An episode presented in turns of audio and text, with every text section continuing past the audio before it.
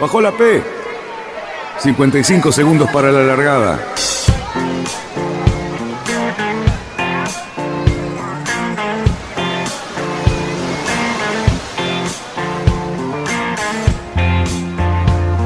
Así comienza Radionautas. Toda la información de la náutica argentina. Vamos bien, vamos bien.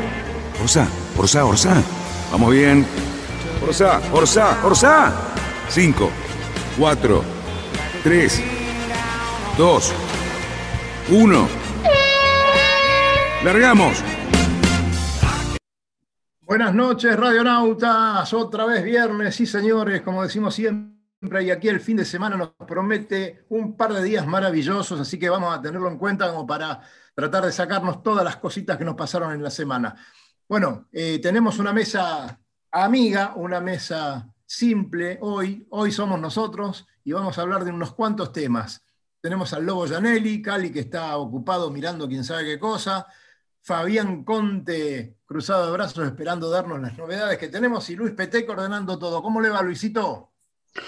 Un espectáculo, Dani, este, con, algún temilla ahí que no, no se quiso conectar muy bien YouTube, pero bueno, ya estamos ahora conectados, así que estamos en vivo. Eh, se van a perder la presentación, pero mucho no importa porque es la misma presentación del viernes pasado y va a ser la misma presentación que vamos a hacer el viernes que viene. Así que, ¿para qué la vamos a estar poniendo todos los viernes?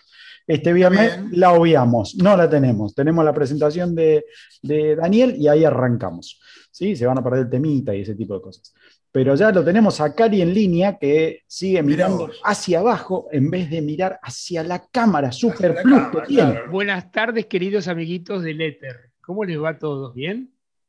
bueno, eh, estaba mirando abajo porque eh, estaba buscando información para nuestros oyentes, porque hay información de la prefectura acerca de ciertas, con respecto a ciertas disposiciones que restringe ciertas actividades en algunos lugares, sobre todo la que nos preocupa a nosotros últimamente, que es la prohibición taxativa de fondear sobre el canal costanero. Así que eh, esperemos que todo el mundo respete ese tipo de... Como, si, se pudiera como si se pudiera fondear en un canal. ¿No, Lobo? Qué lástima, che, porque a mí me encantaba estar fondeado ahí mirando ver pasar a todo el mundo. Sabíamos de eso, Lobo, que te gustaba. Sabíamos. Sí, pues, te saludás con todos, hola, hola, pasan. Es como estar este, en el patio de tu casa o en la vereda. No, no, no, en la calle, cuando en los pueblos, viste, se sientan en, en la puerta para saludar. Este, bueno, señores, hemos tenido una excelente repercusión toda la semana con el programa del viernes anterior. Realmente a nosotros siempre nos pasa eso cada vez que estas mujeres eh, radionautas saben tanto y te, aclaran tanto las cosas. Pero bueno, a mí me ha quedado una, una sensación bastante amarga, ¿no? Porque evidentemente no hemos cuidado al planeta y ahora la estamos pagando nuestra generación y mucho más las próximas generaciones. Así que bueno, todos los días o todos los viernes al menos vamos a estar haciendo un poquitito de hincapié en esto y, que, la gente tome conciencia y que haga, aunque no ayude mucho, pero siempre un granito de arena, al final de todo suma, ¿no? Vos sabés que yo creo que eh, hay que cuidar el planeta, porque el planeta, lo que va a pasar es que nosotros no vamos a existir más y el planeta se va a arreglar solo. Eh, yo creo que el tema es, lo más importante cuando decimos de cuidar el planeta, es cuidemos la calidad de vida de todos nosotros, que se va a deteriorar rápidamente, mucho más rápidamente de lo que imaginamos. Así es. Así es. Eh, así que bueno. Eh, Luisito, veo que estás con algún tema. No, estoy, estoy, viendo porque ya empezaron a, saludarnos por el chat de YouTube este, algunos oyentes. Y bueno, nos están mandando agradecimientos y bueno, nada, saluditos. Eh, así que eso está muy bueno. Señor productor, señor productor, eh, ¿qué datos tenemos de ese señor de Estados Unidos que lo mandó fotos de su lindísimo barco doble proa, un veintipico de pies que es muy bonito, que se llama Sami y que nos mandó de... Eh, bueno, te cuento, no, no, es de Estados Unidos, lo comentamos el, viernes pasado algo, porque justamente fue una, una conversación, que, conversación me refiero a un chat que, tuvimos con este muchacho, eh, a raíz de eh, el San Antonio, ¿sí? una publicación que hicimos del San Antonio y preguntó, Sami preguntó si era de, un diseñador francés, lo cual le pregunté al lobo de quién era el diseño, el lobo muy amablemente contestó, se lo pasamos a Sami, entonces agarró y nos dijo, bueno, que el papá tenía un barco que le había, o sea, al ver el San Antonio había creído que era similar al que tenía el padre y nos mandó las fotos y bueno, amablemente nos dejó publicarlas y nada, ahí mostramos, la verdad, un, hermosísimo este, quilla corrida, la verdad, de madera, muy, muy lindo, muy bien preservado, la verdad, nos gustó mucho. Este, este muchacho, según entiendo, es eh, austríaco y está haciendo eh, un intercambio de estudio, creo que en Francia, me hizo, lo, tengo un poco en duda, le pregunté y, se ve que no nos entendimos entre el inglés de él y el inglés mío, pero bueno, nada, voy a tratar de averiguarlo. Eh, también tuvimos eh, algún otro contacto después con, con, otras personas al subir las imágenes del barquito de él, así que nada, los clásicos siempre suman. Este, y, más los, barquitos de, madera así pequeños, la verdad que están, están muy buenos. Fabi, una pregunta. Eh, Actividad en Europa. Eh, después me gustaría hablar de los Juegos Olímpicos y las probabilidades que hay de que se hagan o no. Pero, por ejemplo, la semana próxima y, en este momento que Europa está un poquito más aliviada con el tema COVID, eh, hay mucha actividad, ¿no es cierto? Mucho trabajo, muchas regatas. Y ahora se están, viste que se empezaron, estaba todo medio, sobre todo las clases mini, digamos que es lo que uno, por lo menos yo estoy siguiendo un poquitito más, con, con vistas a la mini en septiembre. Eh, por ejemplo, se largó, hoy se largó la 222 solo en Italia, desde Génova, que estaba medio en duda, que no se sabía si se largaba o no se largaba. Al, al final se largó, con 14 barcos solamente, no muchos barcos, porque ya la gran mayoría, eh, es más, la gran mayoría se fue para el Atlántico. y, está por largar mañana la Pornichet, que es una, una de las etapas clasificatorias, que es una, una regata de 300 millas. Eh, y ya ahí, si vos te fijas, en esa ya estaba el tope de barcos. Había, hay inscriptos en la largada 80 barcos. Hay 63 63 eh, series y 17 prototipos. Así que llegaron al tope y hay muchos italianos que se fueron al Atlántico. Se ve para sumar las millas que le faltan. Claro, claro. A lo mejor te comprometo, pero ¿por qué 222 mini solo? Se llama así, la, organiza Ropay, que son unos herrajes que salieron hace unos años para todo este tipo de barco. La auspicia en realidad la organiza. La Auspicia es una regata que ya tiene varias ediciones. Y son 200 millas. Claro. Así que. 200 millas. Sí. Y ahí está nuestro amigo Fede Wasman, está Yamila Tassin corriendo.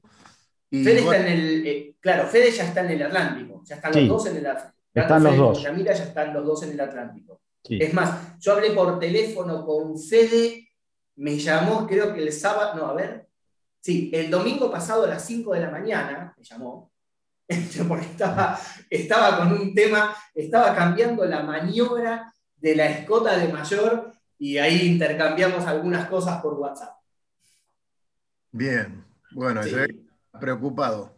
Está poniendo, bueno, está armando todo ya para lo que nos contó, digamos. Tiene todo muy a pulmón, muy a pulmón, ¿no? Está él, él es su propio equipo, digamos, y, bueno, haciendo todo para, llegar a septiembre en buenas condiciones. Estoy ansioso por, seguir, por seguirlos permanentemente cuando larguen tanto a él como a Yamila Tassin con los posicionadores satelitales y tengo ganas de estar hinchando por ellos, sobre todo que uno ya los conoce, le conoce la voz y tiene muchas ganas de, de, que les vaya realmente muy, muy bien. Lucho, nosotros podemos eh, ya dar eh, la información de cómo, cómo seguirlo de estos barcos. Sí. La fe, y todo. Eh, a ver, vamos a pasar en, esta publicación y después en el podcast vamos a, dejar el enlace para el tracking. Nosotros ya lo subimos hoy a eso de las 4 de la tarde. Este, Fede nos lo pasó un poquito adelantado ya para que lo tuviéramos, así que lo publicamos con una imagen de la, regata esta, de la Pornichet, eh, la Select 2021, eh, es la edición número 20 de esta regata, una regata bastante, bastante importante del lado del Atlántico, como dijo Fabián. Eh, tuvimos tuvimos contacto en la semana con Fede y con Yamila, obviamente cada uno con su ángulo, ¿sí? pues son bastante, están como en dos categorías diferentes, ¿sí? porque Fede está con un podo 3 y Yamila está con un podo 2. Entonces hay como una diferencia marcada. Eh, Yamila está eh, tratando de, bueno, de hacer un buen papel en, su subclase, para llamarlo de alguna manera, que son los, barcos, como ella dice, más, más antiguos o más viejitos. Este, y Fede está yendo un poco por, por todo, está tratando de ver a ver si puede repetir eh, su, su, hazaña del lado del Mediterráneo. a ver, Em, como, dijo Fabián, 80 em, barcos en la largada, es muy interesante eh, el video que estuvimos eh, subiendo a las redes el jueves, creo que fue, que conseguimos a través de la gente de Uruguay, los amigos uruguayos, a través de Daniel, eh, donde se ven cómo, cómo están eh, todos los, los, sí, los, los, mini, porque eh, en Ponichet no hay mucho lugar, están bastante juntitos, este, y para llegar de, un barco al otro tienen que pasar por, por encima de los barcos vecinos, este, no, hay, no hay ninguna otra forma. Este, y justo tuvimos la suerte de que ese video se grabó cuando estaba llegando Yamila y le tocaba la última posición, este, bien alejado de la marina. Este, Así que bueno, nada, eso es un poco, eh, otro poco, ya los, nos, eh, se comprometieron para en la semana darnos una devolución de la regata, así que los vamos a tener a los dos, eh, para lo cual, bueno, estaremos o con Fabián o con Cali o Dani, no sé, bueno, veremos a ver quién, quiénes participan de, las charlas estas, y después tenemos una, una, charla que no sé si va a salir en la semana. Eh, con un novato que, no va a participar en esta, en esta mini, eh, que es el nuevo dueño del Choique, este, que es el, barco que eh, dejó Marcelo Zaguier, que es Joan Trench, este, que lo vamos a tener probablemente, a ver, la, entrevista la vamos a tener en la semana, en realidad lo, lo, pactamos entre lunes y martes, pero Publicarla creo que la vamos a publicar para la otra semana recién, porque eso lleva un poco más de tiempo, va a ser una charla más larga, probablemente de algo así como, no, no una hora, pero más o menos, hay, hay mucho para hablar. Este, Igualmente, Lucho, perdóname, eh, va a ser muy interesante porque eh, vamos a demostrar o vamos a plantear cómo es la, la puerta de entrada a, a, la Mini Transat, ¿no? Este, este muchacho está haciendo todos los pasos necesarios para iniciarse. Y la verdad es muy bueno eh, ver su experiencia. Eh, él acortó un poco el camino, tal vez, gracias a Marcelo Zaguier, que le puso el barco que tiene y que estaba en condiciones y que o sea, le, va a allanar mucho el camino, pero bueno, va a ser muy interesante para, las personas que a lo mejor puedan soñar con, hacer una campaña de esas y ver cómo es. Cerruti, ¿usted me levantó la mano o le podemos pasar al Lobo Janelli una cosita? No, le voy a decir una cosa que tiene que al Lobo Janelli le va a interesar. Ahí va. Inicialmente bastante, bastante, es un aviso parroquial muy importante. Eh, me acabo de enterar que está en venta el G4, el grillo. El grillo, gané un intercolegial con ese barco. Bueno, está impecable y está a la venta. Bueno, está impecable y a la venta. Eh, es una joya que para los que le gustan los barcos de madera y sobre todo los grumetes, es imperdible. Está a la venta y avisamos a todos los que estén interesados ¿Qué valor, Cali? ¿Cuánto puede costar ese barco, Lobo? No, no, no, no. ¿10 mil dólares? No, hablé, con Franco Valet, que es el dueño. no importa, no importa, pero ¿cuánto vale un grumete hoy en condiciones? Yo calculo que debe ser un grumete de 10 mil dólares o 9 mil y pico de dólares. Sí, fácil. ¿Ese sería el precio top, Lobo? Eh, mirá, desconozco totalmente los valores de los grumetes, no, no, no estoy informado. Este, sé que hay un rango bastante amplio que depende mucho de cómo está armado, con, qué velas está, este, o sea, el número, el nombre también. ¿No? El nombre puede, tiene su peso, por supuesto, el pedigre siempre tiene su peso, pero en este, hoy por hoy, cuando uno piensa lo que vale un juego de velas, una mayor, un Genoa, una, el metro de, Cabo de Spectra, y que se, depende este, de, toda esa parafernaria que le dará el valor del barco. Pero vos fijate, Lobo, que Cali no dijo que está en venta un grumete, sino dijo está en venta el grillo. ¿no? Bueno, porque partamos de la base que ese G4, digamos, fue, bueno, que me parezco redundante como un gobernador. Es el cuarto grumete que se hizo. este, pero para mí personalmente este, me, me, trae un especial recuerdo porque como dije recién, este, corrí varias intercolegiales en mi, en mi adolescencia en el Otto Kraus y para el Otto Kraus y haber podido llevar la copa de intercolegial al, Otto Kraus gracias a ese grumete en su momento me trae lindos recuerdos. Eh, hay imágenes, eh, están publicadas en Facebook, si lo quieren ver, porque además es un barco que ha sido totalmente recorrido por Sinópoli y está impecable, no tiene ninguna deformación, no tiene ninguno de los vicios habituales que tienen algunos de los grumetes antiguos, porque este tiene unos cuantos años y está en perfecto estado y equipamiento. Y es un barco... ¿Dice de qué, qué astillero nació? Eh, no es, no es ¿cómo se llama? Gómez y González. que lo puedo averiguar, pero no es Gómez y González.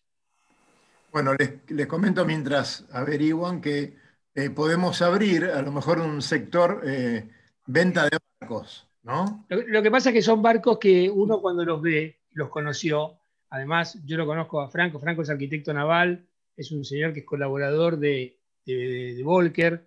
Eh, su padre son personas muy apasionadas con los barcos, los tienen muy, muy cuidados y uno los conoce y los, vio repararlos y los vio usarlos. Y bueno, en definitiva, cuando uno los ve que están publicados, son barcos de colección que a uno le gustaría tener porque realmente valen, valen un poquito más de lo que generalmente puede costar otro, otro grumete que es un poquito más ignoto y no ha tenido todos los cuidados que ha tenido todo este, ¿no? Por eso por eso lo digo.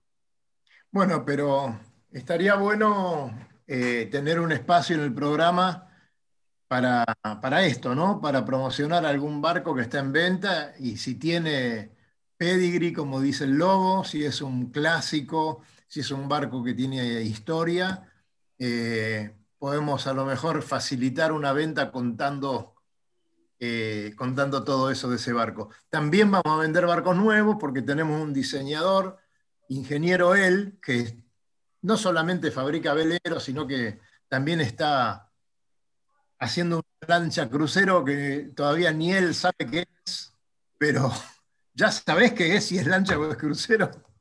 No, eso, la denominación es un Family Cruiser, si estamos hablando del 30 pies famoso. Sí, señor. Es un Family Cruiser. Contanos un poco de ese barco. ¿Qué viene? A ver, es un, es un barco de 9 metros de eslora, 3 metros 20 de manga, reales, sin contar la planchada. Eh, es un barco de aproximadamente 4 toneladas, que va, que va potenciado con un motor Volvo de 350 caballos, que lo va a hacer andar eh, a plena carga alrededor de los 38 nudos. ¿no? plena carga con tanques de combustible y agua llenos y 8 tripulantes. En 5 horas estamos en eh, Punta del Este. En 5 horas estamos en Punta del Este. En 5 horas estás en Punta del Este, sí. sí el, tiene, tiene que, llegas, llegas. Igual no a esa velocidad porque imagínate ir a 38 nudos saltando olas, no sé cuánto puedes durar. Bueno, pero vamos un día que no haya olas. Nosotros vamos a buscar el, día que. El barco va a durar, pero uno no. no sé bueno. Si Parás en Montevideo para cargar combustible y después seguís. Eh, tiene. No, te da, te da, ¿eh? Llegás, llegás justito así con el olor, pero. Te no, no, pero no se llega con el olor a Punta del Este. Y bueno, es así. Eh. No, y después lo que, lo que tiene lindo el barco es que tiene un montón de innovaciones que acá no se ven. O sea, tiene, tiene todo un sistema de planchada que es, eh, que, es eh, que es hidráulica, entonces el barco va cerrado como si fuese un baúl de un auto y uno después con un botón baja la planchada. Dentro de la planchada tiene, escondido una, tiene escondida la escalera de baño. Algo similar pasa con el sistema de fondeo, que es que va, va a haber obviamente dos versiones, una manual o una eléctrica donde la tapa de la caja de ancla se abre, se abre automáticamente y toda la catalina con el ancla y la cadena sale hacia afuera y se coloca y, y después, el, bueno, obviamente después maneja el, el, el, maracate. Tiene, tiene varias cosas de esas muy interesantes el barco. Eh, mercado, ¿Mm? ¿Mercado nacional o mercado internacional, fundamentalmente? Mira, el, el astillero lo planteó y todos lo planteamos un poco, o sea, lo que me dijeron a mí a la hora de diseñar el barco es mercado internacional. ¿sí? O sea, ellos querían tener, o todos queríamos tener, a lo cual yo me uní, eh, un barco que sea moderno en el mercado internacional. O sea, cambiar un poco toda esta, digamos, el barco va a salir para el río, pero es, a ver, no es una, no es una chaparral que se trajeron de afuera y la copiaron acá, no es una cobalt que se trajeron de afuera y la copiaron acá, no es, eh, ¿qué más tenemos? Un Sandancer que se lo trajeron de afuera y se lo copiaron acá, no es una Maxum que se la trajeron de afuera y se la copiaron acá, o sea, es un barco 100% nuevo, pensado para, para un mercado que yo creo que se puede abrir y nacional y obviamente pensando en los barcos de afuera, ¿no? Obviamente la idea es que el barco vaya para afuera. Para mí abre... Hoy se puede... Eh, eh, para mí abre una, una, una fase nueva, es una de los cruce, de las lanchas cruceros y son para mí el, diseño de Fabián eh, inicia una nueva etapa en los que son los diseños de ese tipo de embarcaciones. Sí, yo creo que acá sí. Hay una estética totalmente distinta, una estética sí, nueva. Una estética totalmente distinta, sí. Sí, eso es verdad. Eh, una estética que, tampoco se ve mucho es, es que el barco tiene mucho trabajo en el diseño del casco tiene mucho trabajo en el diseño del casco y en el diseño de la estructura. Eh, por ejemplo, los laminados del, del, casco son más parecidos, o el desarrollo es más parecido a de un velero de regata que a un barco a motor clásico argentino que lo hacen con Mati Robin y dale que va y es así de hueso. O sea, el barco tiene espumas de alta densidad, tiene telas, está todo laminado con telas unidireccionales, el barco, eh, entonces que te dan una rigidez muchísimo mayor y muchísimo menor peso. Entonces, eh, que eso es algo que nosotros en la oficina, desde el primer barco a motor que, diseñamos por la en, en el año 90 y, eh, perdón, 2005 creo que fue, siempre aplicamos eso. ¿Por qué? Porque el menor peso, que es menor motor, menor consumo, menor un montón de cosas. Este, y obviamente navegar mejor con el barco. O sea, estamos pensando de que quizás este barco puede, va a andar con el mismo motor que la competencia, casi 8 nudos más. Eso. Mm. Decime, decime. Eh, eh, no, yo como, digamos, soy una persona de, que sufre de vértigo, a mí me gustan los barcos que van despacio, pero van lejos. Y en, el motor, por ejemplo, soy, me gustan los trollers, por ejemplo, todos los barcos porque sé perfectamente que no planean, sé perfectamente que, bueno, que tienen otras condiciones marineras, mm. pero probablemente son las que se ajustan más a mi personalidad. Este barco me da la sensación por las cantoneras, y, pero lo digo desde la intuición, lo, noto que es un barco que puede desafía la marejada y puede andar muy bien en marejada, con marejada alta. Es un barco que está diseñado para, para cumplir, a pesar de que en prefectura lo hagamos con categoría C, que es costera restringida, que la llaman acá de la ISO, eh, es un barco que está pensado para andar con categoría B de la ISO, que implica vientos hasta 40 nudos y olas, eh, hasta, 8, eh, perdón, y olas hasta 4 metros. A ver, ah, es una locura, digamos, estructuralmente las aceleraciones que usamos son para cumplir eso. De ahí a que uno vaya a 38 nudos saltando olas de 4 metros, y bueno, Digamos, el barco sí, bueno, son, son no creo, no creo que seguro. Pero, el asunto está que es una persona que sale a navegar a río abierto, porque en general yo creo que si hay una crítica que yo le hago a la flota de cruceros de Argentina, es que yo creo que para mí son todas para aguas protegidas, la mayoría por más grandes que sean, porque cada vez que yo conozco muchas anécdotas, creo que todos conocemos, de barcos bastante grandes, cuando se ven desafiados por inclemencias del Río de la Plata, llegan bastante rotos o la pasan muy mal.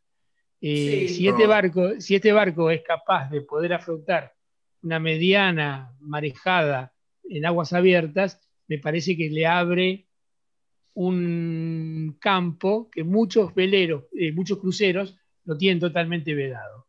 O sea, los cruceros tienen, están circunscriptos al delta, en aguas protegidas y nada más. A lo sumo, aguantarse un Paraná un poquito malhumorado. Pero son muy pocos los cruceros que realmente hacen cruceros de, aguantando tormentas o aguantando inclemencias moderadas, no te estoy diciendo severas, moderadas no, el Río de la Plata.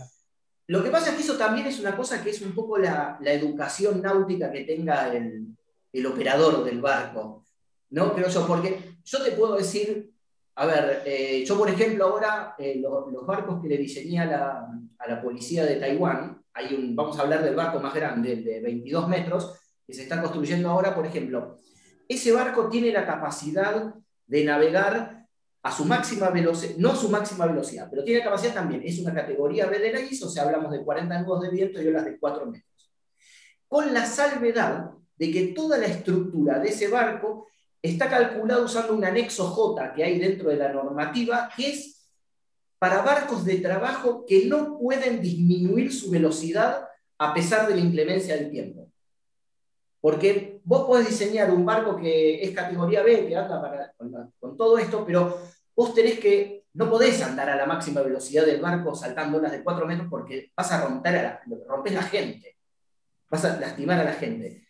Entonces, y el barco también, el barco también puede sufrir. Entonces, yo creo que lo que pasa acá en Argentina es que los barcos están pensados no, no están mal pensados, no, no, no, voy a, no, voy a decir eso, porque me parece que están bien construidos, en su mayoría están bien construidos, pero también la gente no está preparada para eso, porque si tienes un barco, vos vas a agarrar un 50 pies, me voy a Punta del Este una vez por año, y te tocó el sudeste, y vos decís, salgo de Buenos Aires con sudeste y quiero llegar en tres horas eh, a, a Punta del Este, no, por decir algo, quiero llevar a la máxima velocidad del barco a Punta del Este, no vas a romper todo al barco, porque no podés hacer eso, digamos. Entonces, me parece que hay mucho de la impericia de las tripulaciones en, cuando pasa algún accidente en estos barcos.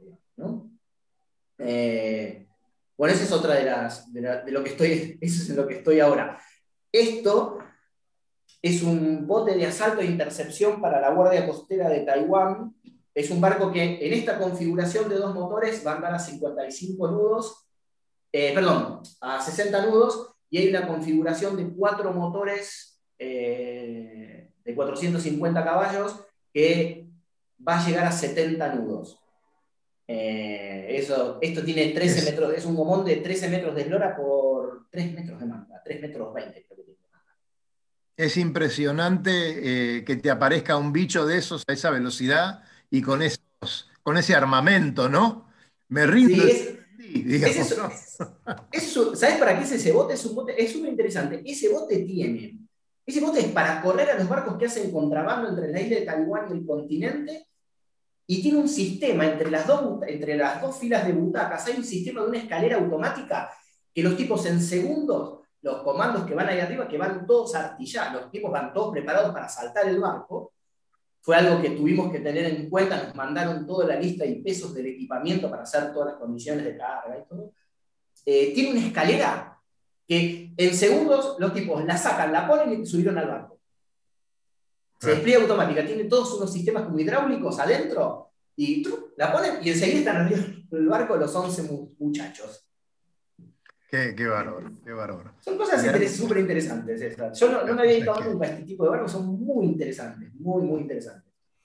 Eh, Lobito, una pregunta. Eh, vos como, como Doro de tu club, Eh, ¿Tenés alguna información con respecto a, estas últimas novedades del gobierno? Eh, ¿Sabes alguna cosa? recabar hasta ahora no, no, hay cambios. O sea, seguimos con los horarios pautados hasta ahora. Este, el distanciamiento, grupos de no más de 10 personas. Este, por suerte, bueno, ya nos hemos adaptado, todos los clubes nos hemos ido adaptando a este estilo de vida y por suerte no nos han llevado otra vez a la fase 1 en la cual no podíamos ni entrar a los barcos. Así que eh, em, creo que la náutica ha demostrado, por lo menos puedo hablar por, mi club, este, hemos tenido, no, hemos estado inmunes a tener eh, algún socio que ha tenido este, coronavirus. COVID, sí, pero, no, no, contagios. No generado dentro del ámbito del club, ¿no? Claro, claro, claro. Bueno, es, importante porque eh, evidentemente la semana pasada estábamos todos un poco pensando en esos 30, 45 días, no, más, 90 días. Tuvimos como tres meses con... Tuvimos dos meses prácticamente sin poder ir a los barcos. Sí, y después, con horarios restringidos.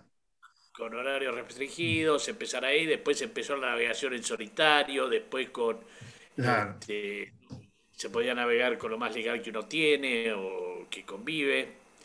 Bueno, este, este en este momento yo lo veo, lo he visto en Dársena corriendo la semana pasada.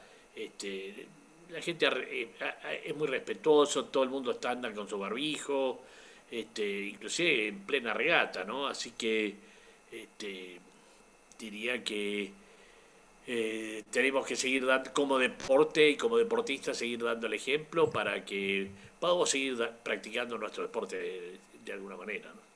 Este, nuestro ámbito es muy abierto, muy amplio, muy muy ventilado. Este, claro, principalmente. A veces. ¿eh? ¿Eh? Se corrió la, persecución y de ventilado no teníamos nada. ¿eh? No, pero me parece que lo que hay, que hay que salvar es que hay en general una conducta, una conducta muy respetuosa de la mayoría de los que lo practicamos, que, bueno, habla bien de, de nuestro deporte. Nosotros tenemos una actitud respetuosa, queremos cumplir todas las normas, estamos en un medio abierto, pero cuando nos toca juntarnos lo hacemos con, con ciertas precauciones. Y bueno, de hecho nosotros no, tenemos grandes conflictos en ninguna de las instituciones que conocemos. Por lo tanto, me parece que es un, es un halago, un autohalago que nos hacemos en los que practicamos este deporte. Bueno, hoy, hoy yo te vi a los besos y abrazos con una señorita y los dos sin barbijo. Pero lo merecía, lo merecía. ¿Miento o no miento? Lo que pasa es que eh, es una señorita, una señora, a la cual conozco hace mucho tiempo.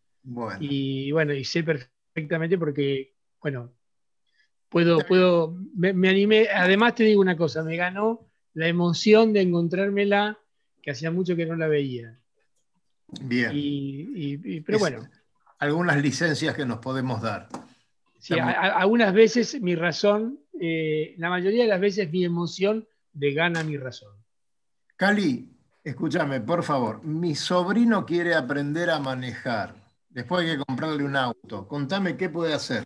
Mira, tu sobrino tiene que llamar a Red Car. Red Car es una, autoescuela que hace tiempo, hace muchos años, que está en la zona norte, en la zona de Martínez, y enseña a manejar, a aprender las normas y acompaña. Y es una escuela, una autoescuela que tiene muchísima fama y que está ubicada en la Avenida Santa Fe 1565 de Martínez. O sea, vuelvo a repetir, Avenida Santa Fe 1565 en Martínez o llamen al WhatsApp al 11 4570 3843 o al 11 5473 1666. Le puedo que va de parte de nuestra, le digo. Exactamente, que digan que escucharon el aviso en Radionautas y van a tener un descuento bastante significativo en los honorarios. y no lo dejen de hacer porque es una de las autoescuelas más prestigiosas de toda la zona norte. Bueno, continuamos entonces y quiero saber qué pasa con los clásicos. Bueno, Lobo está silenciado.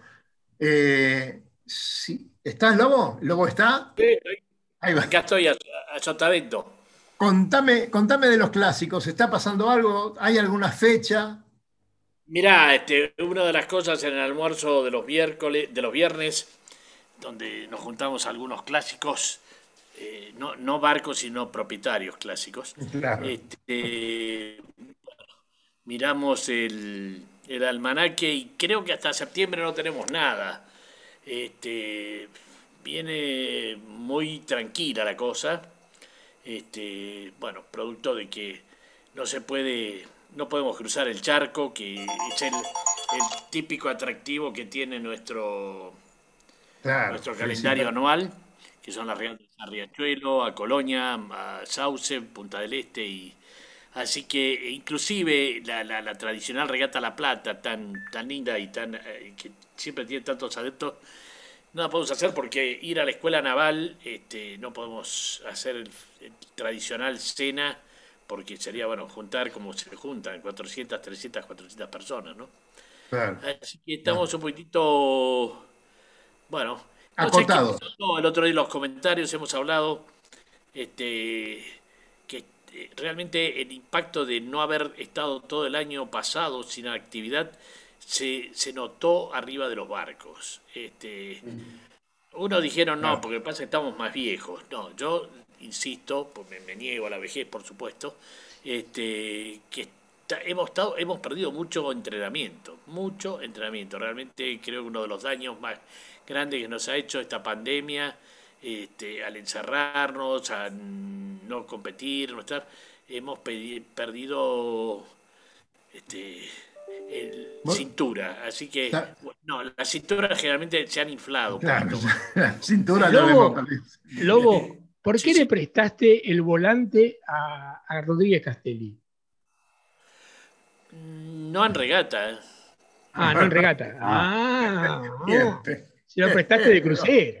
Ya me una foto, eh. una foto de Rodríguez Castelli.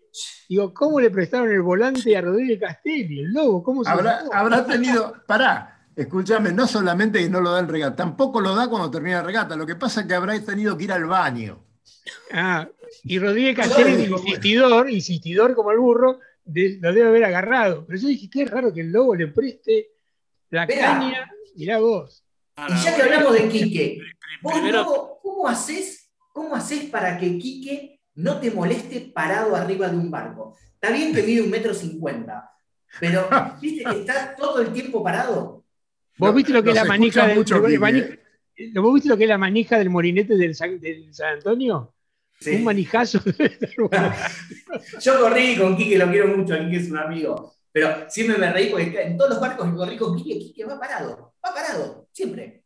Eh, te, voy a contestar todas las preguntas, una. Primero, eh, ha sido un gustazo eh, tenerlo aquí que a bordo del San Antonio. Este, no es la primera vez, ya, ya había corrido alguna regata hace un tiempo con nosotros y ah, bueno, ahora estuvo todo el campeonato, inclusive en la fecha del, del sábado pasado vino con su hijo Lucas, un pingazo el pibe, y, bueno, este, y, para tu conocimiento, yo tuve el privilegio de correr con el padre, conjuntamente en un ah, mismo barco, coincidimos en varias regatas con el padre de Quique, que se llama Quique también, le decíamos Quique también, este, en un barco de los carabelis, el Manos, no sé si se acordarán ustedes. ¡Uh, el Manos! Sí, Hecho por Rosendo, el color amarillo, si no mal recuerdo. Color amarillo. Exactamente. Este, Exactamente. bueno, de esto ha pasado 40 años por lo menos. Y bueno, y ahora correr con Quique el hijo y el nieto de mi amigo en aquel entonces. Este, lamentablemente Kiko eh, fue un amigo decidió largar a Marras muy joven. Eh, yo te digo una cosa, Lucas, Lucas Rodríguez Castelli va a ser un excelente chofer. ¿Excelente? excelente timonel. Lucas es un excelente timonel. Bueno, eh, este, lógicamente como eh, es, difícil que me saquen el hueso. No, seguro, Pero eh, sí, sí, en el barco de ellos, en el barco de ellos, Lucas ha timoneado porque y ha andado muy, muy bien. Lucas es un excelente, siendo muy joven, un gran timonel. El que es muy buen timonel es Guillermo, el hermano más chico de Quique. Ah, bueno, le vamos Yo tengo otra pregunta, señor Lloverno, tengo otra pregunta. Espera, espera, un poco, espera un poco, espera un poco, sea mal educado. Eh, ¿Le puede preparar el programita y se lo manda a Rodríguez Castelli de parte nuestra, con muchos saludos, que también lo apreciamos mucho? Ha estado varias veces en el programa y la hemos pasado muy bien con él. Eh, es un excelente dirigente. No quiero, no quiero que se me pase una cosa con el lobo, pero ¿qué ibas a decir, Cerruti? Que le voy a preguntar al lobo una cosa que hace a las costumbres marineras. El San Antonio estaba navegando con asta bandera atrás. en su popa. Yo lo, que, corresponde cuando se navega. En regata, en el momento de la largada, eh, se debe sacar. Ahí está. Yo te digo porque generalmente en regata no se puede, o sea, en realidad no se navega con esta bandera atrás, en la popa. Se navega con el pabellón e izado. Pero lo veo navegar con una excelente bandera, con un pabellón muy lindo, con el tamaño totalmente acorde a la envergadura del barco. Pero Pesando el agua. Pesando el agua, exactamente. Pero dije, qué raro que esté navegando con el asta bandera. Bueno, bueno eh, dejemos el asta bandera. Eh, Lobo, vos recién hablabas del entrenamiento y lo importante que es. Eh, sabemos que Santi Lange con Cecilia Carranza están trabajando a full para las Olimpiadas y él nos decía hace dos meses aproximadamente que no quiere saber absolutamente nada sobre, hasta que no le digan que los juegos están suspendidos, él no quiere tener ninguna novedad, porque no me quiero distraer. Y estamos hablando de un tipo eh, que está eh, en el top del nivel eh, nacional e internacional. Entonces, Perdón, Daniel, Daniel este, para todo aquel que conoce a Santi, que ahora lo pueden conocer mucho más leyendo su libro. Leyendo mm. su libro, ¿no? Viento, el cual se lo recomiendo a todos aquellos, a los navegantes en general. Este, coincide totalmente con su personalidad. Él no, va a distraer un segundo de su tiempo eh, para relajarse pensando que, bueno, una de esas no se hace y entonces baja su ritmo de entrenamiento. Eh, no, eh, esto coincide totalmente con su temperamento, su carácter y su forma de ser. Este, bueno, por eso esto abona un poco lo que vos decías, ¿no? Que evidentemente el entrenamiento te aporta un montón a la hora de largar una regata. Eh, ustedes que tienen tanta experiencia lo han notado, ¿no? Se han dado cuenta de, quién sabe eh, qué cantidad de pequeños detalles se, le, se queda en el camino cuando cuando uno no entrena como lo hacía habitualmente. El tema que quería abordar principalmente es que eh, hay una, puja muy, muy importante eh, entre el Estado, el gobierno y este, las, las, organizaciones que implican esto de las Olimpiadas, ¿no? Porque ya la han querido voltear varias veces y Japón se, se resiste y yo creo, es una apreciación personal, que el fútbol va a tener mucho que ver en lo que pase después en las Olimpiadas. Si, por ejemplo, se juega la Copa América, a mí me parece que eh, las Olimpiadas van a ir para adelante, pero si la Copa América no se juega, va a ser un elemento de presión más que tengan eh, los que están en contra de que se hagan los Juegos para, posponerlos o para anularlos directamente. ¿Qué opinas de esto? Eh, en lo personal, bueno, esto demuestra primero y fundamentalmente una cosa que las Olimpiadas han dejado de ser una, un evento netamente deportivo, ha pasado a ser un evento netamente comercial. Evidentemente lo que van a, ponderar en la mesa, en la mesa de negociaciones van a ser los costos, beneficios, este, inversiones y todo eso. Eh, los deportistas han, pasado a ser este, simples este, parteners de la cosa, no, no, no, este, no son el, el centro del evento, el centro del evento es lo comercial. Ni bueno ni malo, es la realidad actual. Los que nos hemos criado y educado bajo los principios del, del amateurismo y del deporte, estas cosas nos cuesta digerirlas, pero bueno, no nos queda otro remedio que aceptarlas. Eh, los japoneses eh, dicen que de hacerse los juegos eh, no van a permitir entrada de ningún extranjero, o sea que los japoneses están apostando también a, a los juegos mismos, al evento en sí, sabiendo que esto, una de las de, las aristas, digamos, de la parte comercial es el turismo. Y, Japón está absolutamente este, dispuesto a no, a no contar con él. Vos sabés que las Olimpiadas, no te puedo decir los miles de millones de personas que lo ven por televisión y creo que ahí está puesta la cosa. Pero eso está este, asegurado. eso está asegurado. En, eso, en, ese, en ese aspecto, ahí nuestro deporte en particular lleva a la de perder porque, bueno, al ser un deporte sin tribunas como lo es, este, más allá que ahora con la tecnología que han demostrado en la Copa América que te van siguiendo con los drones y todo eso, este, vamos a poder disfrutar este, de, las regatas como si estuviéramos in situ, ¿no? Pero, como Brasil. Brasil este, también se, se vio bastante yachting en, en las Olimpiadas de Brasil.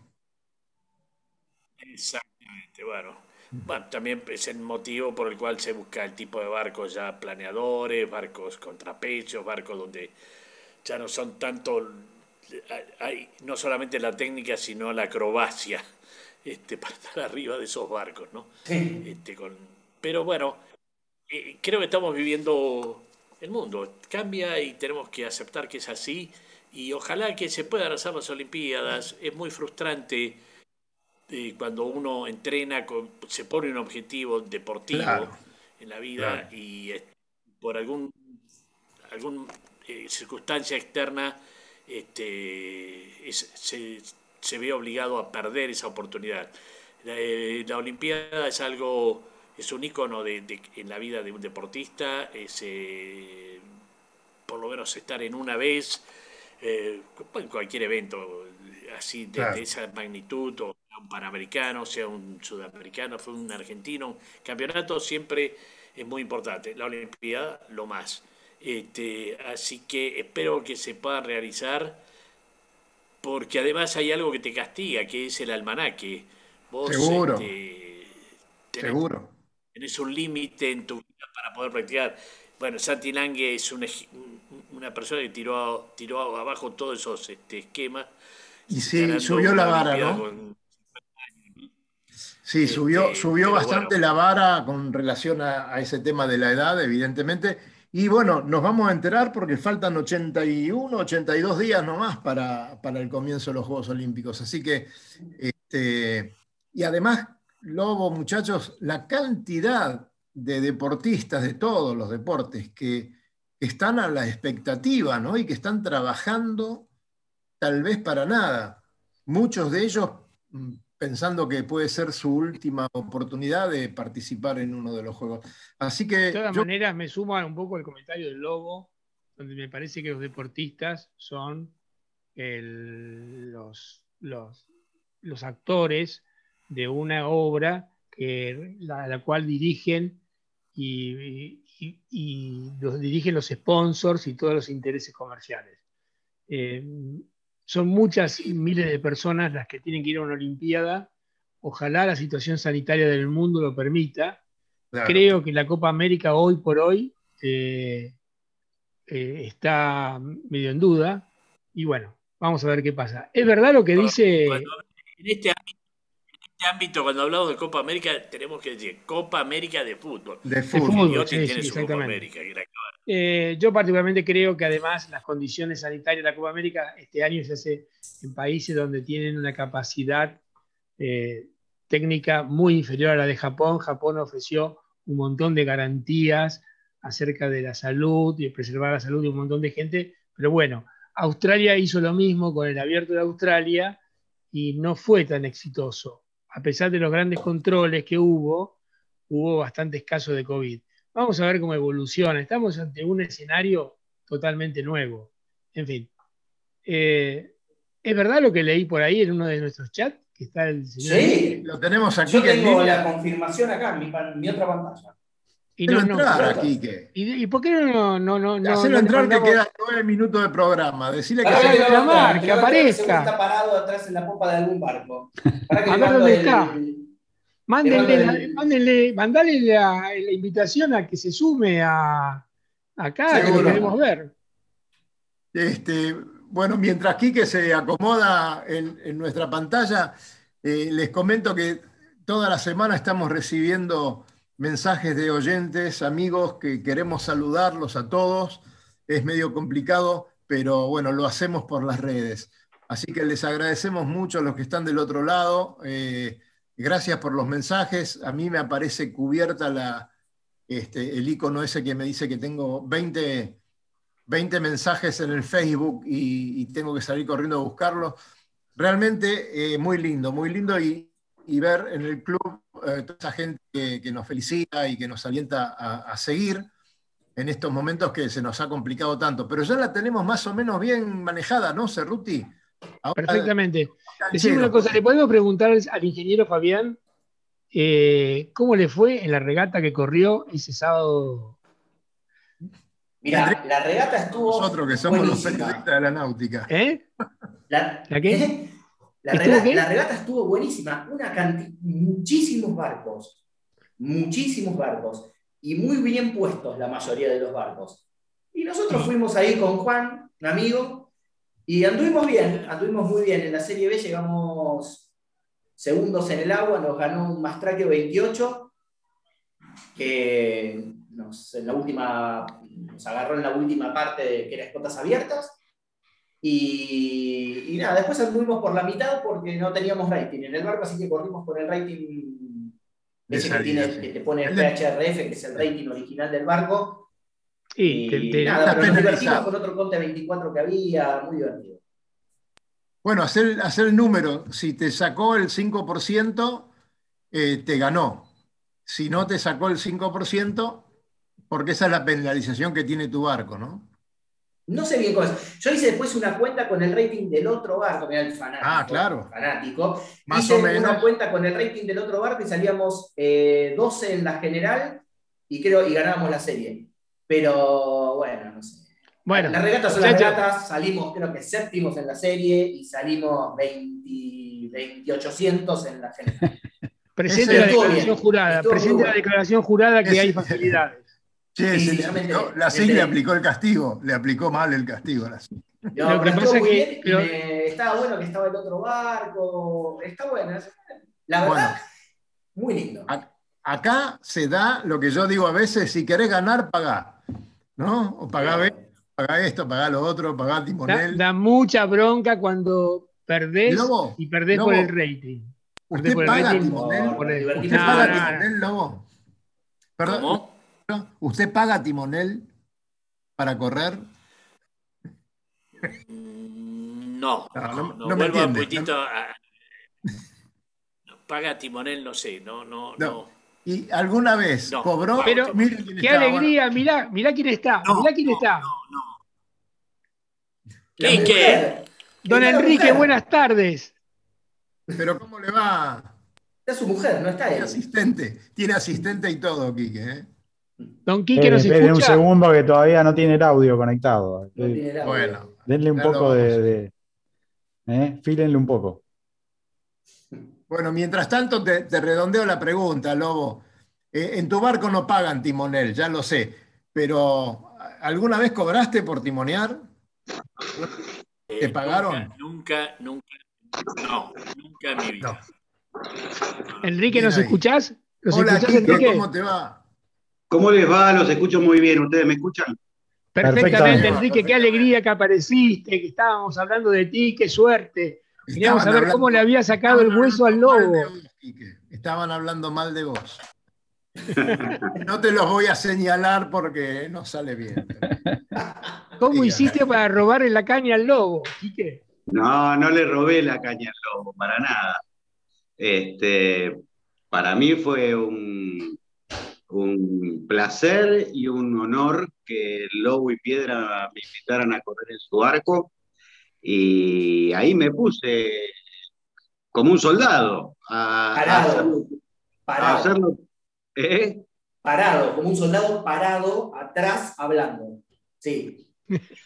Bueno, Fabián, vos sabés que a mí el tema Vos también me soportaste en tu J24 Del estilo calladito no soy. No soy, claro. Bueno, entonces, ah, contanos un poquito cómo, cómo te está yendo, en qué andás, este, por, por qué club estás corriendo y ese tipo de cosas. Dale. Eh, bueno, yo estoy en el Yo Club Argentino, y bueno, eh, sigo corriendo en ORC, aunque el último campeonato en ORC lo corrí, bueno, más allá del barco del San Antonio, lo corrí para un, barco de Cuba que es el Happy Hour. Y bueno, como ustedes saben, ¿no? Los que, los que nos gusta navegar, somos un poco, perdón, socios de todos los clubes. Estamos muy cómodos en todos los clubes. Este, Así que, bueno, eh, eso, navegando, estoy en este momento haciendo algunas, algunos arreglitos al Tomcat y, bueno, y esperando a ver la posibilidad de que, de que podamos dejar de entrenar y correr regatas, ¿no? Claro. Claro que sí. Bueno, che, la verdad que es un, es un gusto que, estés con nosotros. Eh, ya pronto te vamos a invitar para que estés todo el programa y comentar un poquito de tu actividad, pero hoy, hoy no estás en ninguna comisión directiva de club, eh, estás eh, socio raso en todos lados. Eh, yo, me volví a, yo me volví a la Marina, que es el lugar en el cual toda persona razonable y sensata debiera estar. Claro. Pero hablando fuera de joda, yo creo que estas cosas hay que hacerlas durante un tiempo determinado. Eh, porque si no se convierten en, tareas burocráticas, se pierde, se pierde el, desafío. Asumir considerando que uno tiene poco tiempo para, hacer lo que se propone es una forma de lograr objetivos. Entonces yo detesto los, eh, sentir, digamos, la tentación de sentir que uno es irreemplazable, y que uno es el dueño de la verdad y que las cosas deben hacerse de la manera que uno lo piensa y sobre todo eh, no irse considerando que uno es el único que puede eh, mantener la cosa tal cual está. Eso es algo que creo que acá unos cuantos, algo que los que hemos pasado por algún cargo dirigencial siempre hemos escuchado. No te podés ir ahora, porque imagínate, si vos te fueras, este, esto no quedaría nada, etcétera, etcétera. Todo eso eh, eh, yo creo que, que es por buenas intenciones, descarto que es por buenas intenciones. Pero lamentablemente es falso. Las instituciones tienen que seguir y si, y si dependen de uno, dos o tres tipos, entonces no son tales. Así que volverse a la Marina es una forma de, de, entender que uno es uno más. Y que, Totalmente de acuerdo. Mm, totalmente, Así que, totalmente. Lucho, ¿vamos a extender el programa cinco minutos? ¿Puede ser? Claro que sí, Dani. ¿Cómo no? Lo extendemos hoy, total, tenemos la manija de la radio nosotros. Sí, a los que vienen atrás les decimos que sigan por otro canal y listo. Lobito, Lobito está con su aperitivo, esperando que, la patrona lo llame para comer. Y, bueno, nosotros podemos seguir charlando cinco minutitos y, arriba con los faroles. Fabián, eh, de, esa lancha, pero también está el Mini. Y, el Mini es otro proyecto también para afuera, principalmente. Si bien ese primer barco que está listo se vendió acá y todo eso, pero tiene muchas connotaciones de Europa, ¿no? Sí, tiene todo. Viste que la otra vez lo habíamos conectado, lo, habíamos comentado, que tenemos muchos contactos de afuera. Eh, se habla mucho, eh, hay que llegar, digamos, a los números y, llegar a que alguien se anime a venir y llevar el barco para afuera. Por ahora el astillero está en eso. Pero, pero sí, el barco está, fue pensado para afuera. Fue pensado para afuera.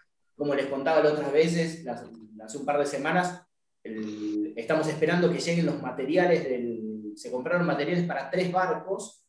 estamos esperando que lleguen, están llegando ahora. Tendrían que haber llegado, pero bueno, cosas que pasan. Este, así que tendrían que estar, yo calculo que en dos semanas ya tendrían que estar en el astillero y ahí se va a empezar con el segundo de los barcos. ¿Lobito? Sí, no, quería preguntarte, Fabián, el primer eh, mini ese que has construido queda acá. Queda en el Barlovento, sí. ¿Y hay expectativas de, más gente interesada de empezar a incursionar en, este, en esa categoría? Mira, eh, expectativas yo creo que hay. Expectativas, expectativas hay. Lo que tiene es que es un barco caro. A ver, es un mini transat, es una zapatilla de 6 metros y medio, eh, puramente de regata. Hay que ver si más adelante empiezan a conseguir, se empieza a armar sponsor o, alguien consigue sponsor y que empiece a crecer la clase. Pero es un barco que es bastante caro para el estándar argentino. O sea, pensar que un mini, un mini acá es un barco que está saliendo y más de 30 mil dólares billete para ponerlo en el agua. Sin velas, ¿eh? Y sin electrónica. Pero, es como dijo, como dijeron el otro día, es un 6 metros y medio para cruzarte el océano claro, claro. características. sí, pero es un barco caro. A ver, tiene muchas cosas caras. Por ejemplo, el otro día creo que lo hablamos, pero la maniobra del Mini es carísima. Carísima. Eh, entonces, quizás acá, y si vos decís, porque ya lo pensé varias veces, y bueno, le sacás esto, le sacás lo otro, le sacás. Yo no creo que lo puedas manejar después al barco si le empezás a sacar cosas. O sea, haces un mini fiquero, ponele, no lo podés manejar, porque salvo que le empieces a cortar el mástil, no sé, empezar a hacer, agarrar la, la, la, y empezar a cortar el barco. Pero si vos crees un mini que se vea como un mini le empezás a sacar controles, no des ni poder salir del club, te digo. claro, mira. Ah, bueno, pero creo que lo lindo sería hacer un tipo monoclase, o sea. Sí.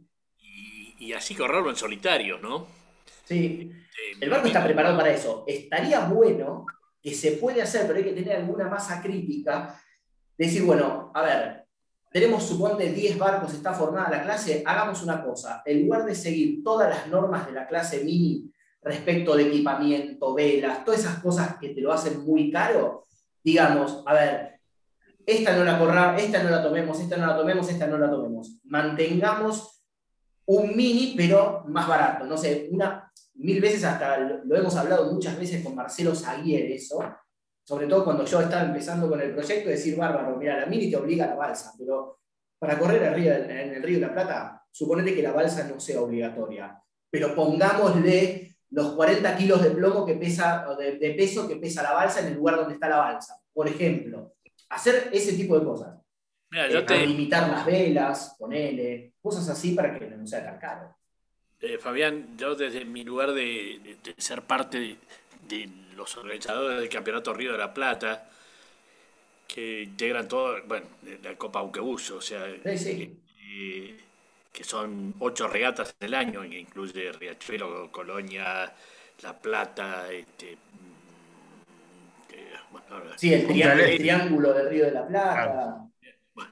Yo te digo que de mi lado, si se llega a armar una pequeña flota, no digo gran flota, una pequeña flota, te digo que les vamos a dar la bienvenida y les vamos a dar un top de largada para exclusivamente para Sí, sería ideal. Está buenísimo eso. me, gustaría, me gustaría ver la medición. De Sisi, ¿no? ¿Eh? No, decía que no hay que olvidarse también que hay otro astillero eh, de Otecna que también tiene su niño. O sea, sería ideal de que de, a ver si esto toma alguna iniciativa, empezar a ver barcos de dos tipos o de tres o de lo que sea y ahí claro. El de Río Tecna corrió las 500 millas. El de Río Tecna hay 12 barcos en Europa, o 10. No, pero además acá corrió las 500 millas. Eh, sí, claro. Así que, digamos, como que es un barco que ya hay un, ejemplar del cual estuvo en el desafío probablemente más, más grande que te ofrece el Río de la Plata. Pero bueno. Bueno, vamos a ver si. Vamos a ver si las condiciones se dan. Este, nos, vamos, nos vamos a ir del aire, pero nos quedamos un ratito más como siempre, eh, charlando y despidiéndonos, pero ahora para nuestro canal de YouTube, Lucho se va a encargar de saludar a todos y amigos, gracias por estar del otro lado y pronto nos volveremos a ver y a navegar este fin de semana que va a estar muy lindo. Adelante. Recorra islas y playas disfrutando del mar y la naturaleza. Sumérjase en aguas cristalinas y vea con sus propios ojos la danza de los delfines. La danza de los delfines. Tiempo libre, caminatas, noches mágicas y mucha diversión. Con el aval y la experiencia de Lobo Janelli, la persona que más sabe de charter náuticos. La empresa que le propone navegar por todo el mundo en las mejores embarcaciones y con todo resuelto. Por mail a loboyanelli.chartersnáuticos.com